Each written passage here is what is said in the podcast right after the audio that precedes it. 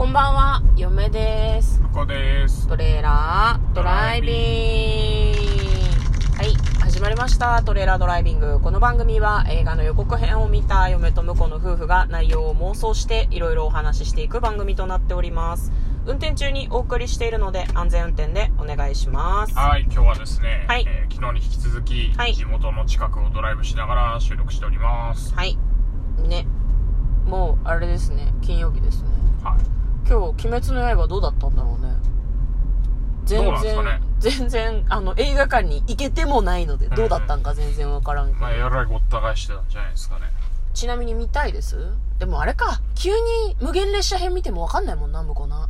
そう、いや、だから、い、純粋に一本の映画としてどうだったかっていうので見れるかもしれでもその前、ない。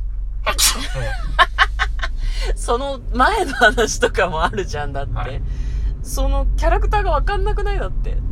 え、でもそこはちゃんと映画として一応分かっておく、分かれるように作ったんじゃないのかな。違うああ、な漫画読んでなくても、前後の話わかんなくても、でもどうかな。ここまで、うんここまで人気がある作品だと、うん。もうそんなの勉強してから来いやっていう感じなのかな。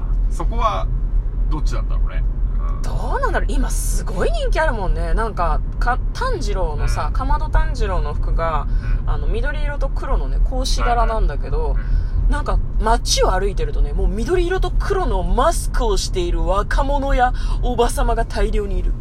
そんなにみんな炭治郎推しってすごい思うんだけど。たまたまではないの？そんなことない？いやいやいやいや、もうそういう布が売ってるんです。あそうなんだ、うん炭治郎の着物の布みたいなのがそうそうそうそう。炭治郎イメージのブラジャーとかも売ってるもん。あそうそうなの。もう、もうすごい、すごい、すごいこう、お金のあれを生んでいる。はいはい鬼滅の刃、やばい。ね。私も見に行きたいんだけど、向こうはそうでもないってことなんで、一人で行くかもしれないですね。そうですね、うんはい。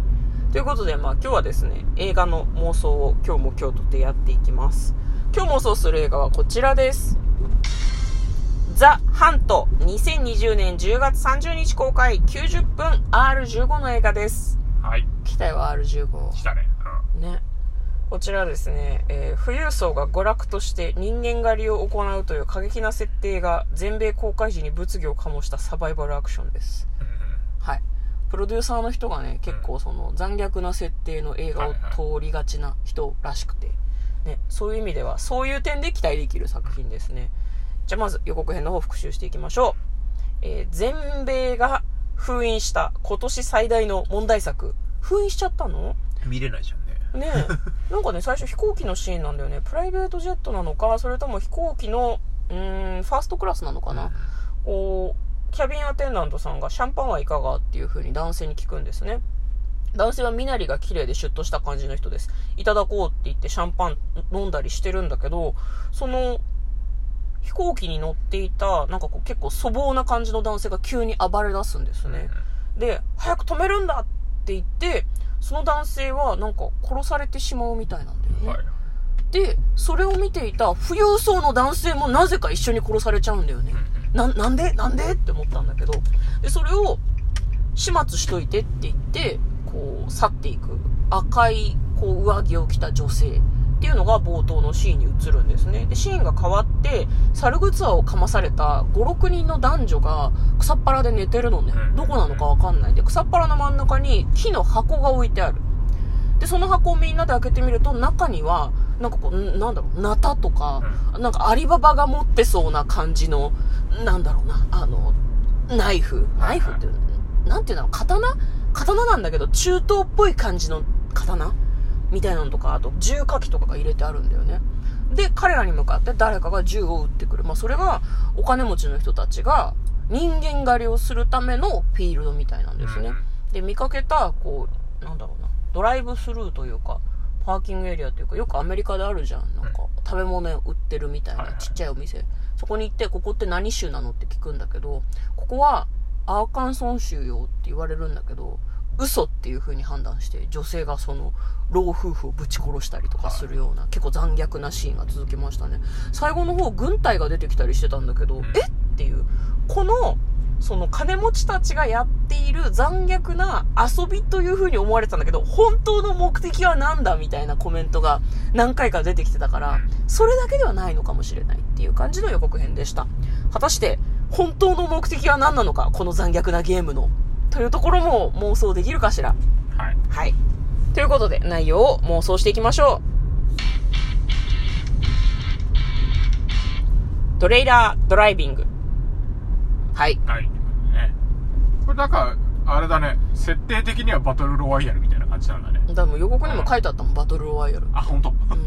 まあ、まさにだよね。まうんあ、あの、日本人からするとってことだよね。あれもそうなんだっけ？なんか、殺す。いや、あれも、えっ、と、あれはクラスのみんなと殺し合いするんだよね制度でやってて、普通に修学旅行に行ったと思ってたら、実は、あの、国で選ばれたバトルロワイヤルしなきゃいけない学級になっちゃ、クラスになっちゃってて、うんうんうん。あの、クラスの人同士で殺し合いをして、生き残った人が、うん。あ、ゆ、なんだろう、口減らしだよね。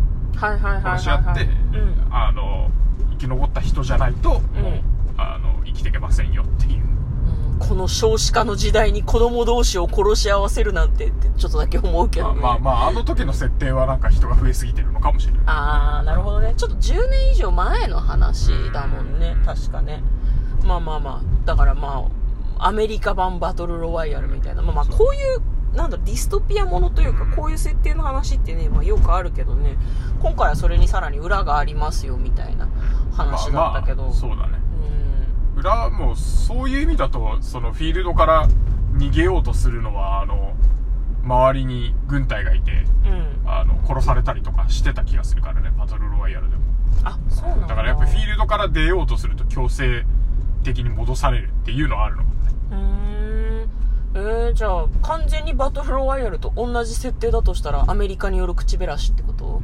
でもなんかね、選ばれたメンバーにもなんか理由があるかもしれないみたいな感じの予告編だったので、なんか共通点があるのか、なんか嫁はあれかなと思ったけどね、その、いやでもそうな、私銃なんか撃てないわって女の人言ってたから、みんな戦闘力が高いわけじゃないんだろうな、きっと。まあそうだね。うーんじゃああれか戦闘能力で選ばれたわけじゃないってことでしょなんだろうな。集められて殺し合いをさせられる。だから特殊な能力を持ってたりとでかも、殺し合いの相手は、はい。バトルロワイヤルと違うのは中で戦うんじゃなくて、うん。外だよね。そうそう。買ってくるやつがいるから、そい、うん。そこに対抗するっていう。うんうんうんうんえー、よ嫁は思うにうんカイジと一緒で、うん。結局中で戦ってるのは庶民たちなんじゃないの？あ金持ちだと思わせといて、ね。そうそうそう。お互いに金持ちがお前たちを殺してきそうになってるから、相手をやらなきゃお前らもやられるっていう風に刷り込まれてるけど、金持ちはドローンとか監視カメラで撮影してるやつを遠くで見てるだけだと思う。ああ、なるほどね。それが楽しいんでしょ？カイジはそうだったじゃん。そうだね。うん。お金ない人たちがお金欲しいって言って大騒ぎするのを見て楽しんでる。うん。なんかそういう流れなんじゃないのかな。それもありえますね。うん。ね、でもなんかちょっと気になるのが、その、その殺し合いを主催してるみたいうんな赤い上着を着ている女性がいるんだけど、うんその人がおそらくその、飛行機の中で、なんかその、金持ちも、その、貧乏人も合わせて殺してたのね。うんうんうん。だからもう、本当は金持ちの娯楽で金持ちにもお金を払わせてるけど、その赤い上着の女の人が超大財閥のお嬢さんで、そいつがサイコパスっていう話じゃないのかな。あたった一人のために、そういうことをしてると。そうそう、私は人間たちが殺し合いしてるの見たいわっていう、その土地狂ったことに財力を全部、全部つぎ込んでるみたいな。そういう頭がおかしい感じのあれなんじゃないのかな。なんか最後の方もね、女の人と二人で、すごいなんか肉弾戦を繰り広げてたんだけど、なんかその赤い上着の女が戦ってたから。戦うのが好きなんじゃないのかな。それか、新しいアベンジャーズとかかな。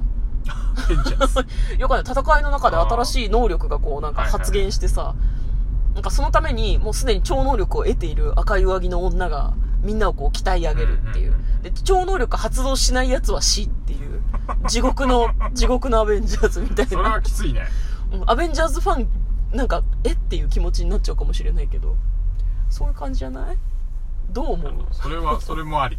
うん。だからもうあれだよね、その、カイジのアメリカ版で、金持ちたちが、貧しい人たちが戦ってるのを見て楽しんでるっていうのが一つでしょ。で、もう一個は、地獄のアベンジャーズ。赤い上着の女が超能力発現しない人間次々となぶり殺しにしていくだからもともと遺伝子にさそのなんだろうな超人的な素養を持ってる人たちを集めてるとかじゃないのかな。ああなるほどね。そうそうそうそう。ちなみにタイトル何でしたっけ？ザ・ハント。まあ、だからハンティングなんだね。うん。なんかマナーハウスって言ってたけどその狩りをするさ人たちが行く小屋とかもマナーハウスっていうんじゃなかったっけ？あそうなの。あごめん。でもうろ覚えだな。でもそもそも狩りってさ紳士のスポーツというかはいはい。なんかお金持ちとかがやっぱりやるからさマナーが決まってるみたいな感じじゃなかったっけ？ルールはしっかりしてるかもね。うんだったような気がするんだけどなんかその辺ももしかしたら関わってくるのかなと思うけどちょっと嫁的には2つしか妄想できなかったな。どうすかね？向こうは丸1丸2どっち派？じ、えーと地獄アベンジャーズ、うん、丸三。丸3丸3丸3何丸三だね。あの、うん。ハントできますよって言ってうん。連れてこられた金持ちをあの何一気にこう殺してあの世界に残ってる莫大な資産を集めようとしてるあ貧民貧民たちのこううん革命みたいああ逆にね。な、うん。ハントしてると思ってるだろうけどって逆にね。思ってるだろうけど実はっていう、うん。あそれもいいですね。皆さんは丸1から丸3までのどの嫌なエンディングがお好みでしょうか？はい。じゃあ簡単にストーリーを読んでいきますえー、と広大な森の中で目を覚ました12人の男女そこがどこなのかどうやってそこに来たのか誰にもわからない目の前には巨大な木箱があり中には1匹の豚と聞いてねえぞ。多数の武器が収められている。すると突然周囲に銃声が鳴り響く。というようなお話でございます、まあ、R15 なんで結構グロいだろうなとは思うんだけど気になるお話です。嫁とこのトレーラードライビングまったねー